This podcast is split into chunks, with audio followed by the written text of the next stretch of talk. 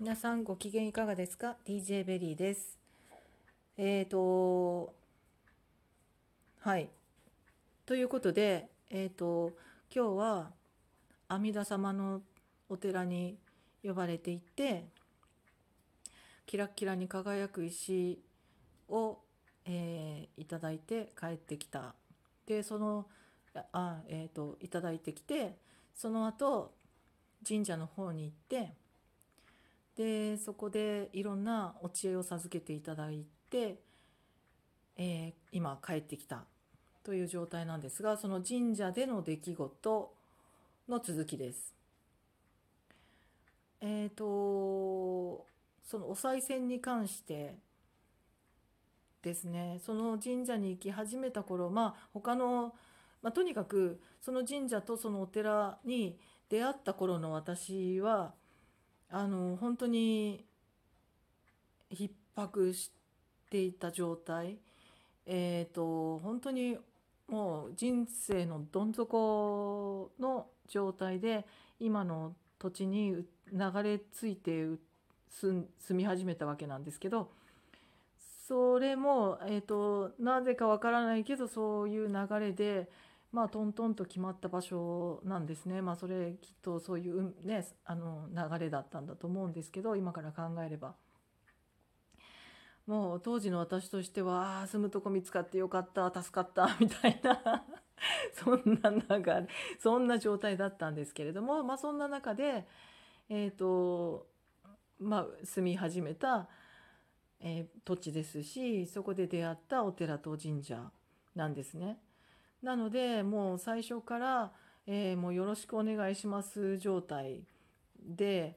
えーもう助けてくださいみたいなスタンスから始まった出会いではありました。でまあ私の人生、まあ、そこからねスピリチュアル的な要素があの要素というか、えー学びを深めていった私なんですけれどもまあねあのそこのお寺やえ神社というのは私あのそういう歴史のある建物とかが大好きで、えーんたあのそうなんですそういう歴史あるものがすごく好きではあるのでもともと見たりするのは好きですね。で難しい歴史とかはわからないんですけれどとにかくその昔から人々が、えー、と心を込めて作ってきたものとかえー、と受け継いできたものっていうのはものすごく素敵だなと思っている価値観を持ってる人間なので、はい、お寺とか神社とかっていうのはものすごい好きなんですけどっていうちょっと話がそれましたけれども、まあ、とにかく今日はまたその神社に、えー行ってきました。でいろんな神々様が祀られているところにご挨拶にこうねぶらぶらっと敷地内を歩いていたんですけどそこでそのお賽銭ということでそのお金をねお参りする時にお寺や神社にお参りする時にお賽銭って入れるじゃないですか。でそのお賽銭の入れ方もあのやっぱりねあのお金というものを自分から出すということで浄化をするという意味もあったりとかあとエネルギーを回すという意味であのまあね金額問わずねこうバンと大盤振る舞いで入れるとやっぱりそれなりのものも入ってくるよと、まあ、いろんな情報は私は知識としてはあの受け取っているんですけれどもかとはいえね現実的にやっぱり現実社会を生きる人間として、えー神様には神様ではないわけなんですよね。でその今会社員として働いている生活をしているということで収入だって、えー金額がねそれなりにあるわけですよね。でご飯をもう買って食べるし、えー衣食住だってお金をかけてそれの交換エネルギーとして受け取っているという状態で生活しているわけですから、えー、と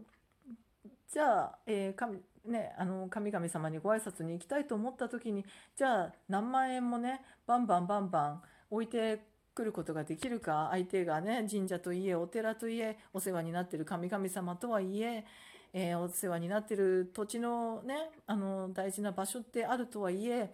あの行くたんびに何万も何十万もバンバンバンバン置いてこれるというあの立場ではないわけですよね。でしかもその、えーと、本当に日々自分の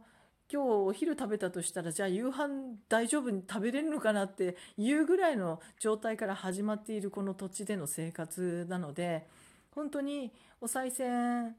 あのお賽銭をこう何て言うのかなあのすごくネガティブな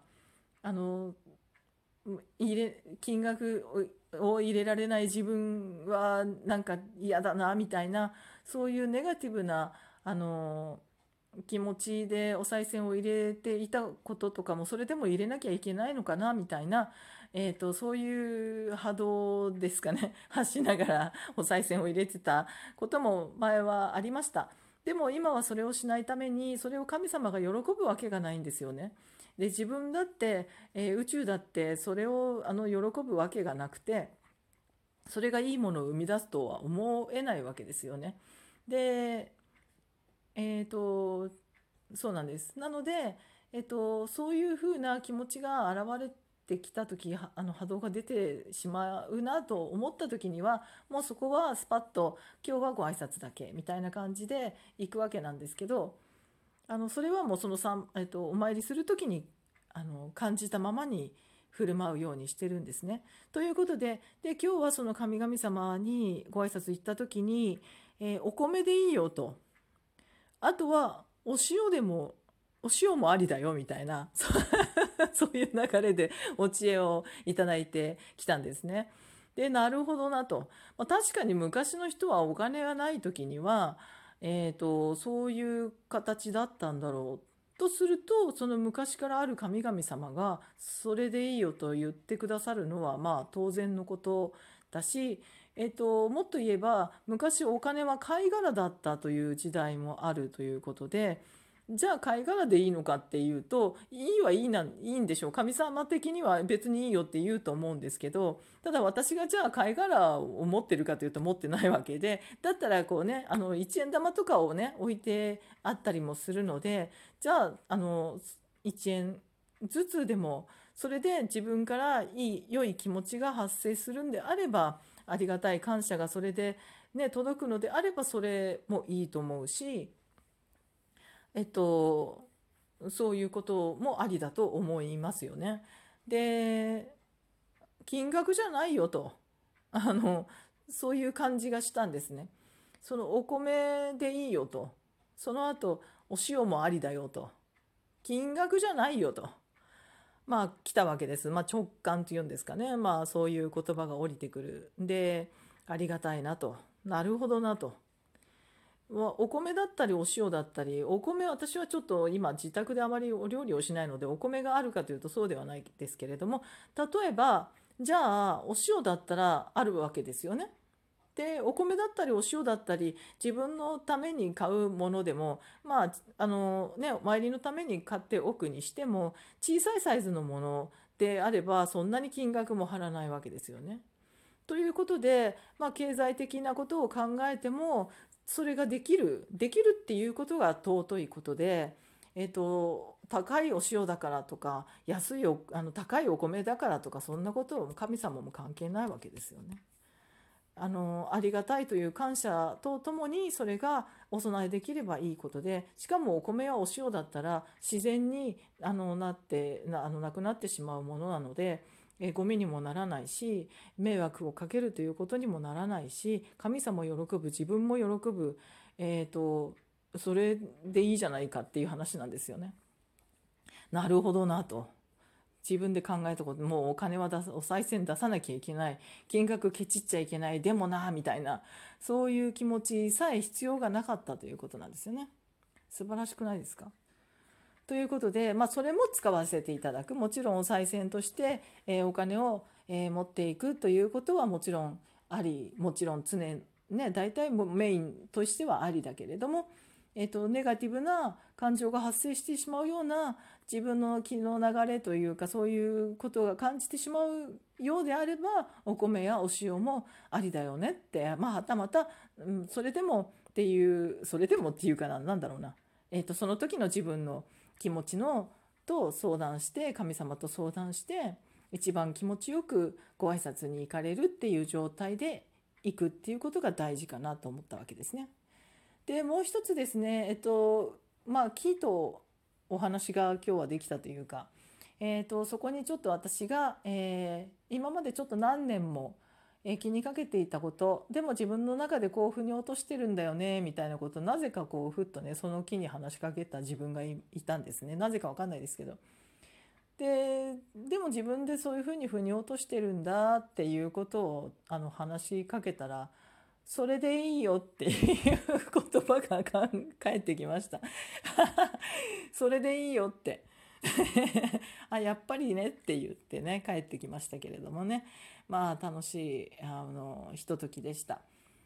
ということで、えー、私の部屋にはそのキラキラの、えー、美しい石そして車で行ってきたのでね帰ってきてねその神社で、えー、私を、え導いてくれた羽ですね鳥の羽それがね少しこうねあの汚れてしまうまで一緒にいようかなと思って車の中にお守り代わりに置いてあります。ということでした。ではまた。